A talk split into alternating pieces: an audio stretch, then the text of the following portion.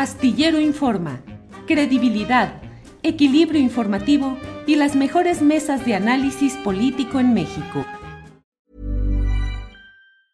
Hey, it's Ryan Reynolds and I'm here with Keith, co-star of my upcoming film If, only in theaters May 17th. Do you want to tell people the big news? All right, I'll do it. Sign up now and you'll get unlimited for $15 a month in six months of Paramount Plus Essential Plan on us. Mintmobile.com slash switch. Upfront payment of $45 equivalent to $15 per month. Unlimited over 40 gigabytes per month. Face lower speeds. Videos at 480p. Active Mint customers by 531.24 get six months of Paramount Plus Essential Plan. Auto renews after six months. Offer ends May 31st, 2024. Separate Paramount Plus registration required. Terms and conditions apply if rated PG.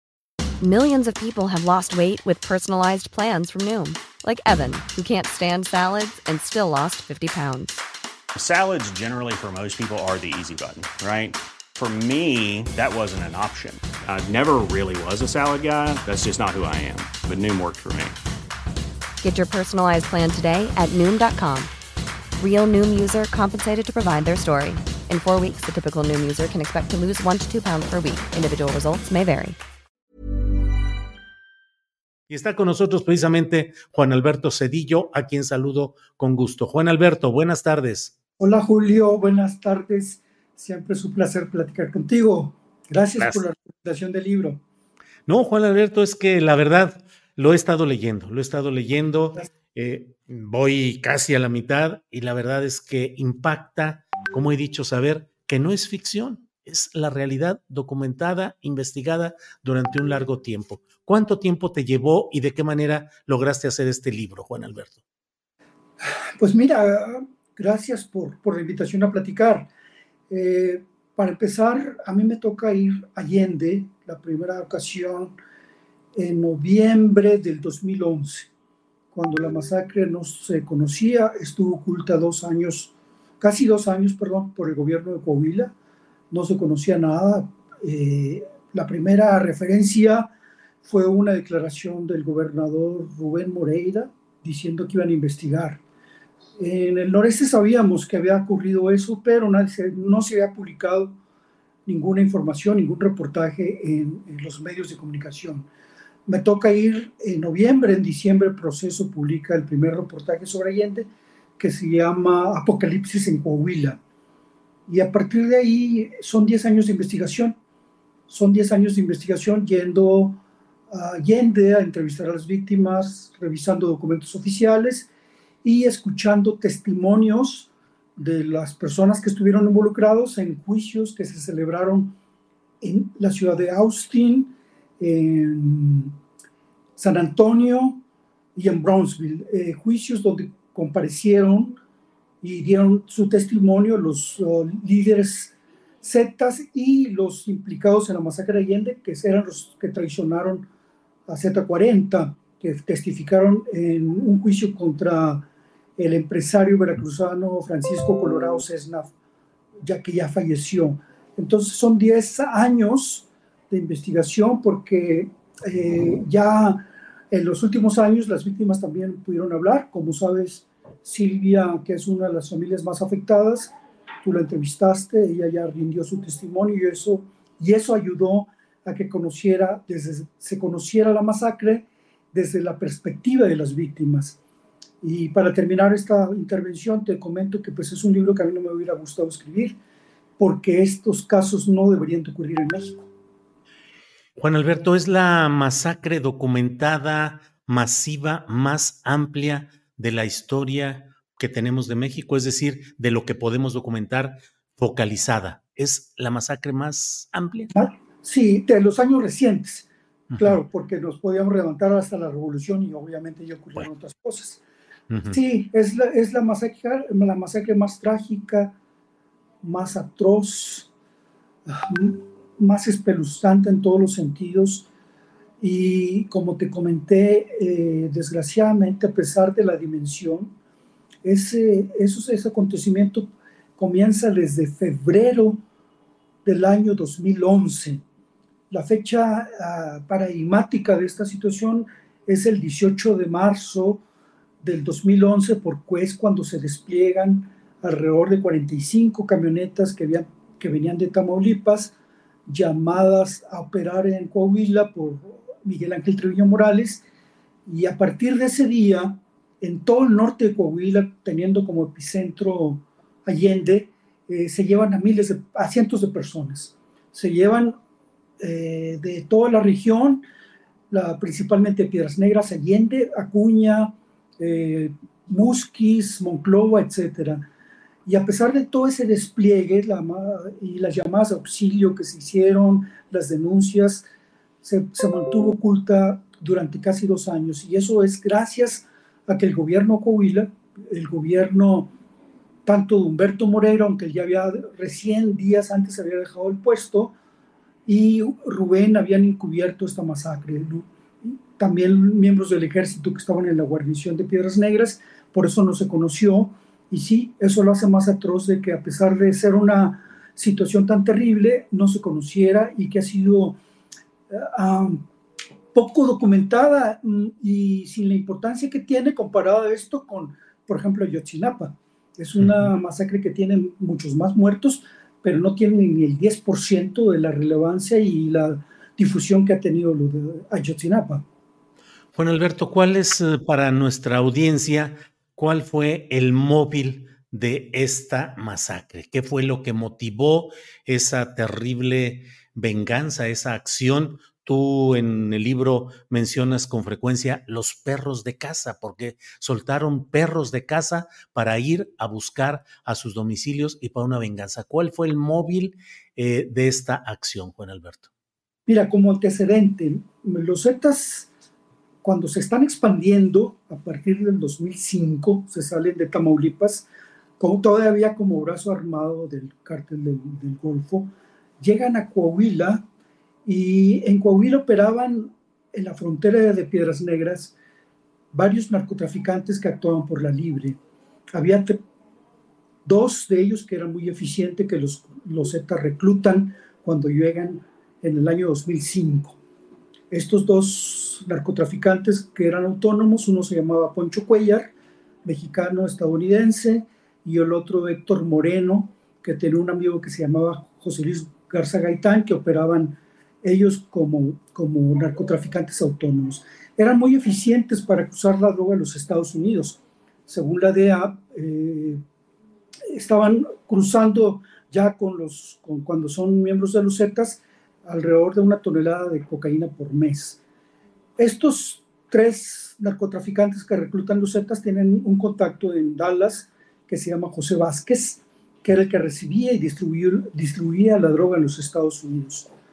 Em, cuando la DEA ubica a José Vázquez, porque como te menciona, los Zetas se convirtieron en uno de los grupos narcotraficantes, además de más poderosos en México, más eficientes para usar droga, gracias a José Vázquez, que tenía los contactos para distribuir una tonelada de droga por mes en los Estados Unidos. Eso lo convertía en uno de los principales distribuidores de droga en toda Norteamérica, según la DEA.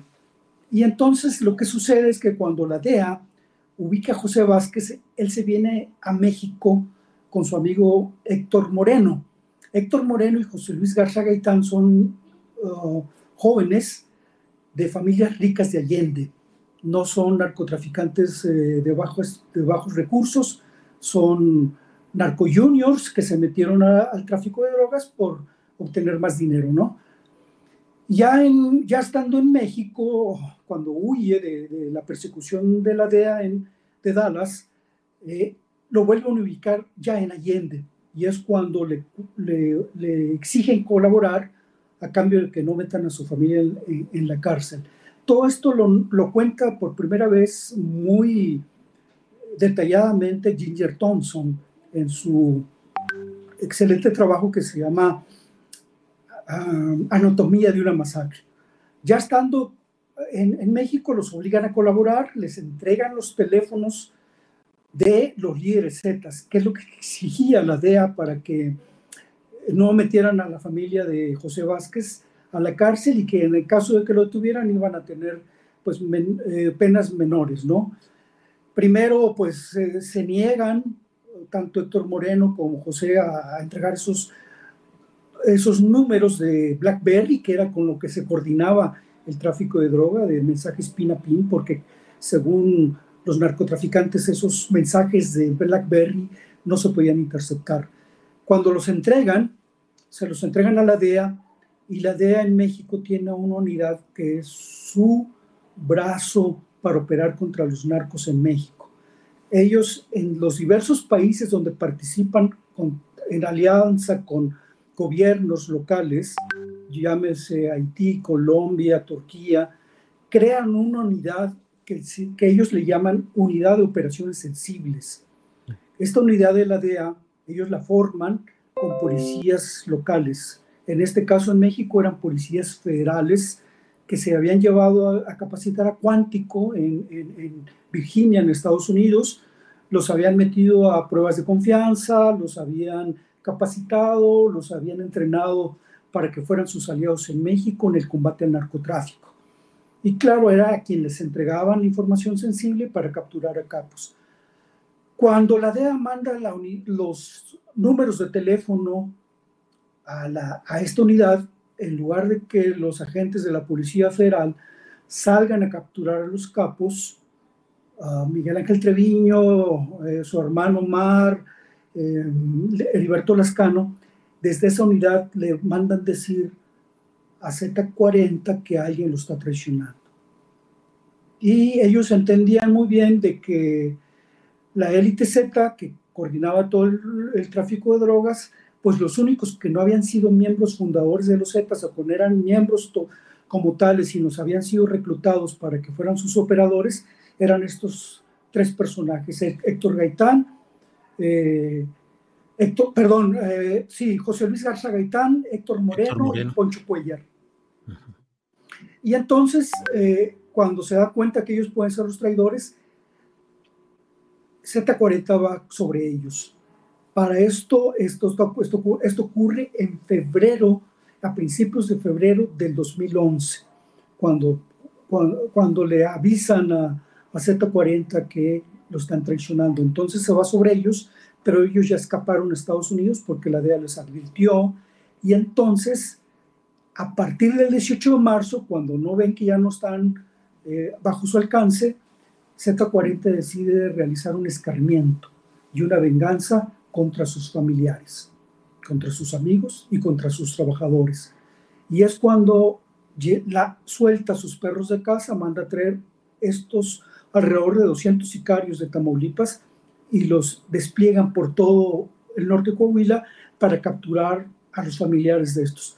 No solamente como llegan a las casas, no solamente encuentran familiares, encuentran trabajadores, encuentran amigos y todos los que tuvieran que ver con ellos se los llevan tanto al rancho de los Garza que está en Allende como a una zona de Piedras Negras y ahí es donde suceden los hechos que ahora todos conocemos como la masacre de Allende. Ahora, Juan Alberto, lo que se hizo fue pues digo, obviamente una salvajada, ir a buscar amigos, conocidos, relacionados, todo lo que implicara una relación con José Vázquez, con Héctor Moreno, con los eh, aquellos a quienes ellos consideraban traidores y que no pudieron castigar, castigaron a 300 personas, Juan Alberto. Sí, de hecho, el objetivo del libro fue If you thought the only way to get a more defined jawline with natural looking results was through surgery, think again. Juvederm Volux XC is a non surgical injectable gel filler that improves moderate to severe loss of jawline definition and can help you achieve natural looking results with little downtime. Even better, this improved definition lasts up to one year with optimal treatment. No maintenance required. Improve jawline definition for a smooth, sculpted look with Juvederm Volux XC. For important safety information and to find a licensed specialist, visit juvederm.com. That's J U V E D E R M.com. Not for people with severe allergic reactions, allergies to lidocaine, or the proteins used in Juvederm. Common side effects include injection site redness, swelling, pain, tenderness, firmness, lumps, bumps, bruising, discoloration, or itching. There's a risk of unintentional injection into a blood vessel, which can cause vision abnormalities, blindness, stroke, temporary scabs, or scarring. Talk to a licensed specialist to find out if it's right for you. Hey, it's Ryan Reynolds, and I'm here with Keith, co star of my upcoming film, If, only in theaters, May 17th. Do you want to tell people the big news? All right, I'll do it. Sign up now and you'll get unlimited for $15 a month in six months of Paramount Plus Essential Plan on us. Mintmobile.com slash switch. Upfront payment of $45 equivalent to $15 per month. Unlimited over 40 gigabytes per month. Face lower speeds. Videos at 480p. Active Mint customers by 531.24 get six months of Paramount Plus Essential Plan. Auto renews after six months. Offer ends May 31st, 2024. Separate Paramount Plus registration required. Terms and conditions apply if rated PG. Tener un padrón un censo, porque desde el principio se manejaron cifras muy contradictorias. Por un lado, se manejaron por parte de la Procuraduría oficialmente 28. Eh, el procurador le llamó la verdad histórica de Allende, cuando hicieron su investigación. Los, los ah, pobladores y funcionarios de Allende hablaban de que en la región, porque no solamente fue Allende, eran 300. Entonces nos propusimos, porque este libro yo lo hago con colaboradores académicos y con las víctimas. Nos propusimos sacar un, un censo y empezamos a buscar. Hubo funcionarios que nos filtraron información, que eh, traicionaron el gobierno Rubén Moreira para que se conociera algo de la verdad. Y empezamos a recorrer, en estos 10 años hemos recorrido toda la región por lo menos eh, un par de decenas de veces. Y buscando a las víctimas, tocando, no querían hablar, ya después de tanto tiempo con información de los Estados Unidos, sabemos que de Allende se llevaron 100, de Piedras Negras se llevaron 150, de Acuña fueron alrededor de 14, de Sabinas otros 14, de Musquis fueron 10, de Monclova fueron 7, y ya da un total de alrededor de 295 confirmados, más 100 o un poquito menos que quedan en el limbo no se sabe si vivos, no se sabe si eh, en realidad los mataron, si están desaparecidos. Juan Alberto, en el libro mencionas que el nivel del negocio de introducción de droga a Estados Unidos por parte de los Zetas con esta vertiente de José Vázquez Jr. y Héctor Moreno em, era la segunda en importancia. Luego, es decir, en primer lugar, una conexión con otro tipo de narcotráfico relacionado con Chicago. Esa vertiente de Chicago, de alguna manera, corresponde a la que luego se ha mencionado en el caso de Ayotzinapa.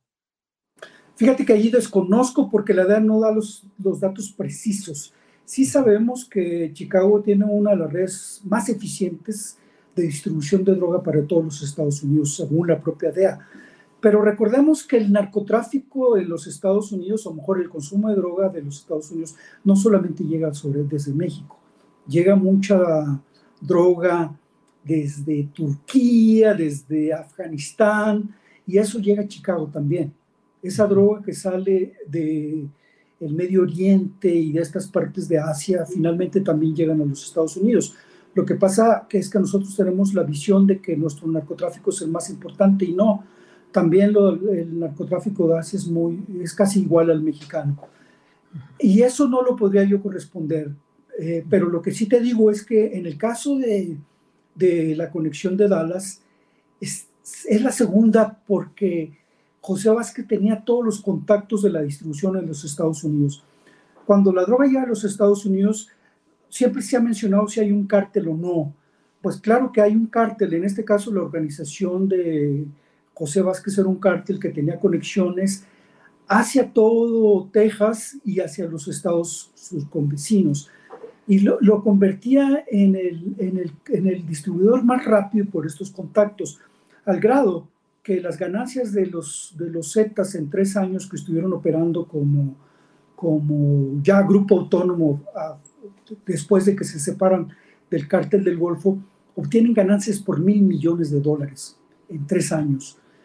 Y José Vázquez cuenta en el juicio que me toca estar en, en Austin de que tenían más problemas para regresar el dinero en efectivo que, pasar, que, para, que por pasar la droga a los Estados Unidos. Estaban cruzando 4.5 millones de dólares por semana en, en, por diversos medios, por los vehículos que tenían tanques alterados de gasolina, que eso se hacía en el penal de Piedras Negras, y compraban electrodomésticos que les quitaban el motor y ahí metían el dinero. Eso todo lo cuenta José Vázquez, que el asunto es que la ganancia de la DEA eh, perdón, la ganancia de, los, de los narcotraficantes, según la DEA, era la segunda más importante. Eh, Juan Alberto, en el nivel de responsabilidades y ubicado específicamente en este caso de Allende y lo que estamos hablando, ¿cuál sería el mayor índice de responsabilidad? ¿Las fuerzas federales? No, lo, podríamos dividir en tres maneras si lo queremos simplificar. Simplificar siempre impide que las cosas se entiendan a su profundidad, pero vamos a hacer el ejercicio siguiente. Mira, yo creo que, y eso lo he pensado y lo discutí con Ginger Thompson, porque eh, la DEA tiene una responsabilidad en esto. La DEA no es ajena a la masacre de Allende. Eh, entonces tenemos que si queremos eh, poner un porcentaje de responsabilidad, empezaríamos por los Zetas, que son los que ejecutan y realizan todo esto. Ellos son los responsables directos de la masacre que en, un porcentaje digamos que tienen el 50% de la responsabilidad. El otro 40% sería las autoridades de Coahuila, porque ellos recibieron sobornos, recibieron pagos y les dieron impunidad a los Zetas para que operaran, hicieran todo esto en el norte de Coahuila y sin ser molestados. En el contexto de los Moreira específicamente, saliente el gobernador de Humberto, entrante el de Rubén. Sí, porque Rubén tenía un puesto también en el. Claro, había sido subsecretario de gobierno. Entonces, las autoridades de Coahuila tienen otro 40% junto con las autoridades federales que encubrían todo esto. Y por último, un 10% la DEA, porque la DEA ya tenía indicios desde antes que su unidad, esa unidad que era suya, que era de su propiedad, digámoslo así, con agentes mexicanos, ya se habían filtrado información hacia el crimen organizado. Entonces, si la DEA comete la pifia de seguir enviando información sensible a una unidad que estaba corrompida y penetrada, pues ellos tuvieron un papel importante, porque si esos teléfonos no se hubieran filtrado a esa unidad, ese fue el detonador de la masacre. Entonces la DEA también tiene una responsabilidad, aunque finalmente no se le puede decir que, que ellos lo provocaron más que por un error, ¿no? Entonces el 10% restante es responsabilidad de la DEA. Juan Alberto, sí, gracias Juan Alberto. Juan Alberto, te pido tu opinión sobre esto. Estamos en la etapa de las promesas electorales y la formación de los equipos que van a eh, significar el poder sexenal venidero de 2024-2030. Del lado de Morena y sus aliados, eh, destaca como prospecto para cuestiones de seguridad Omar García Harfus del lado de Xochil Gálvez, el panismo y todo este frente, destaca justamente Rubén Moreira, encargado ya explícitamente de las mesas y el proyecto de seguridad. ¿Qué opinas de estas figuras, de Moreira en particular y no sé si también de García Harfus, Juan? Pues, pues como todos sabemos, ambos involucrados en, en acontecimientos terribles, tanto Yotzinapa como en Allende, entonces no le podemos mucho futuro. Lo que a mí me preocupa, y esa es una de las cosas que yo quisiera enfatizar siempre, es que eh, la clase política en México, que en general es demasiado incompetente, llámese el partido que sea, ¿no? El problema que tuvieron con, cuando esta violencia tan ácida, tan diferente a la violencia que teníamos, empieza a despuntar eh, primero en los últimos cuatro años de Fox y ya con todas las consecuencias terribles que ahora tenemos con Calderón, la clase política no entendió la dimensión de lo que se estaba viniendo y se politizó, la inseguridad y la violencia. Es un campo donde si fueran un poco más competentes y más serios y más capaces, ahí se tenía que que era un frente y empezar a generar políticas de Estado, ya no de partidos, ya no de gobiernos, contra un problema que ahora simplemente ha cambiado el rostro de México no son los muertos de, Felipe Calderón, no son los muertos ni los asesinatos de, Peña Nieto, tampoco son las masacres de, López Obrador.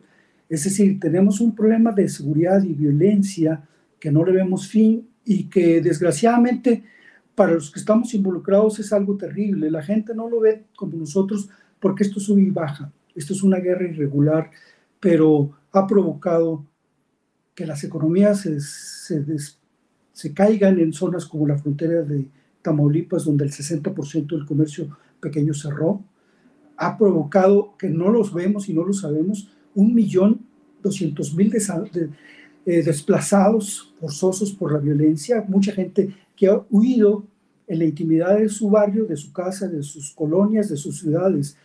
Y tenemos pues los, mil, 257 mil asesinados que sumando los tres sexenios son más de 300 mil. Tenemos cifras de guerra, tenemos cifras de un país en conflicto armado sin estar en guerra. Entonces, el problema es la incapacidad de la clase política para entender que esto requiere políticas de Estado y no políticas de gobierno. Claro. Juan Alberto, te agradezco mucho esta oportunidad de platicar.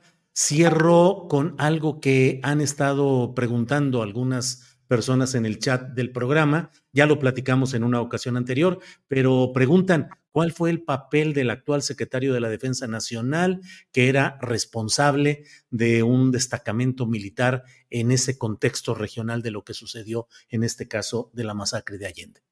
Pues el papel de él fue encubrir porque él en su momento conoció todo, eh, tuvo reportes tanto de sus propias tropas que fueron a revisar por las denuncias de la policía y recibió denuncias directas y no, el problema no es que no haya hecho nada, él se justificó en una evacuación en la mañanera diciendo que el ejército no tenía ese papel en ese momento, aunque había que recordar que eh, Felipe Calderón para finales de su sexenio ya había sacado el ejército de las calles y la justificación que da eh, Luis Crescencio Sandoval es que no tenía autoridad. No, él encubrió y desgraciadamente lo más doloroso de eso es que también escondió la masacre, porque él fue el responsable de informar al gobierno federal de todo esto. Eh, en el libro presento tres solicitudes de acceso a la información a la SEDENA, a la PGR y otras dependencias, y ninguna dependencia tiene documentos oficiales de la masacre de Allende de ese momento. Juan Alberto, pues te agradezco mucho la posibilidad de platicar. Sigo recomendando este libro, La masacre de Allende, crónica de un crimen de Estado, editorial Terracota. Juan Alberto, pues eh, agradecidos por tu amabilidad de darnos todo este tiempo y seguimos en contacto a reserva no, de lo No, no, lo agradecido soy yo. Gracias por la difusión y como ya sabes, eh, cuando sea posible que haya alguna información de yo pueda contribuir, quedo a tu disposición. Muchas gracias, gracias auditorio. A ti, Juan Alberto, gracias. Hasta luego. Ahí está, la masacre de Allende, crónica de un crimen de Estado. Juan Alberto Cedillo.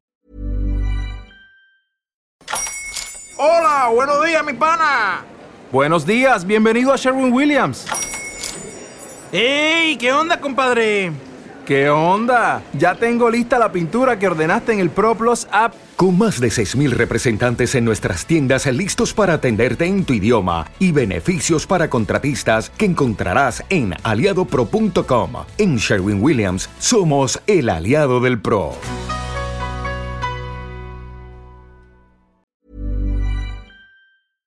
Para que te enteres del próximo noticiero, suscríbete y dale follow en Apple, Spotify, Amazon Music Google o donde sea que escuches podcast. Te invitamos a visitar nuestra página julioastillero.com.